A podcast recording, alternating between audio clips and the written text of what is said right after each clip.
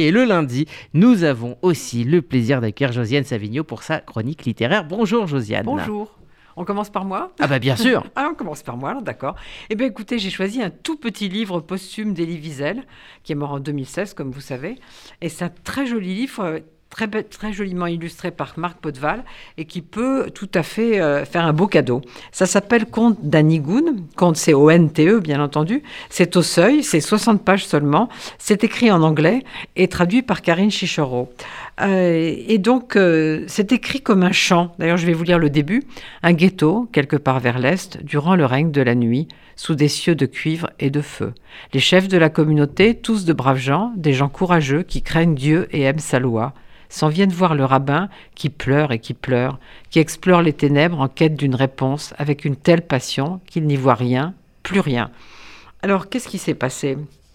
Donc ce conte d'Anigoun, c'est un poème narratif qui euh, il y a une, une postface du fils de Wiesel, Elisha, qui raconte toute l'histoire.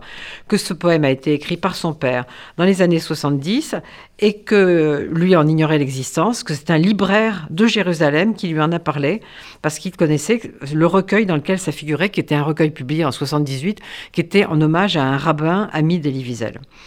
C'est un texte qui en fait est inspiré de faits tout à fait réels qui se sont passés en Pologne, dans deux villes de Pologne, pendant la Seconde Guerre mondiale. Alors qu'est-ce qui s'est passé? C'est à la veille de Purim, les nazis donnent 24 heures aux dirigeants du ghetto pour leur remettre 10 juifs. Faute de quoi, tout le monde va y passer. Évidemment, terrifiés, ils vont tous chez le rabbin, le rabbin qui pleure, comme on dit dans le début du conte. Et puis celui-ci, pendant la nuit, essaie d'appeler au secours euh, les rabbins du passé, euh, qui, qui, de lui inspirer, lui inspirer une, solution. Et il se trouve que, évidemment, personne ne donne de réponse, sauf le Bal Gentov qui chante un nigoun, qui est une mélodie joyeuse qui a le pouvoir de combattre le mal. Le lendemain soir, évidemment, les nazis n'ont eu aucune réponse, on leur a pas livré dix juifs, donc euh, ils expliquent que tous les habitants du ghetto vont être tués. Alors le rabbin fait chanter à tout le monde le nigoun.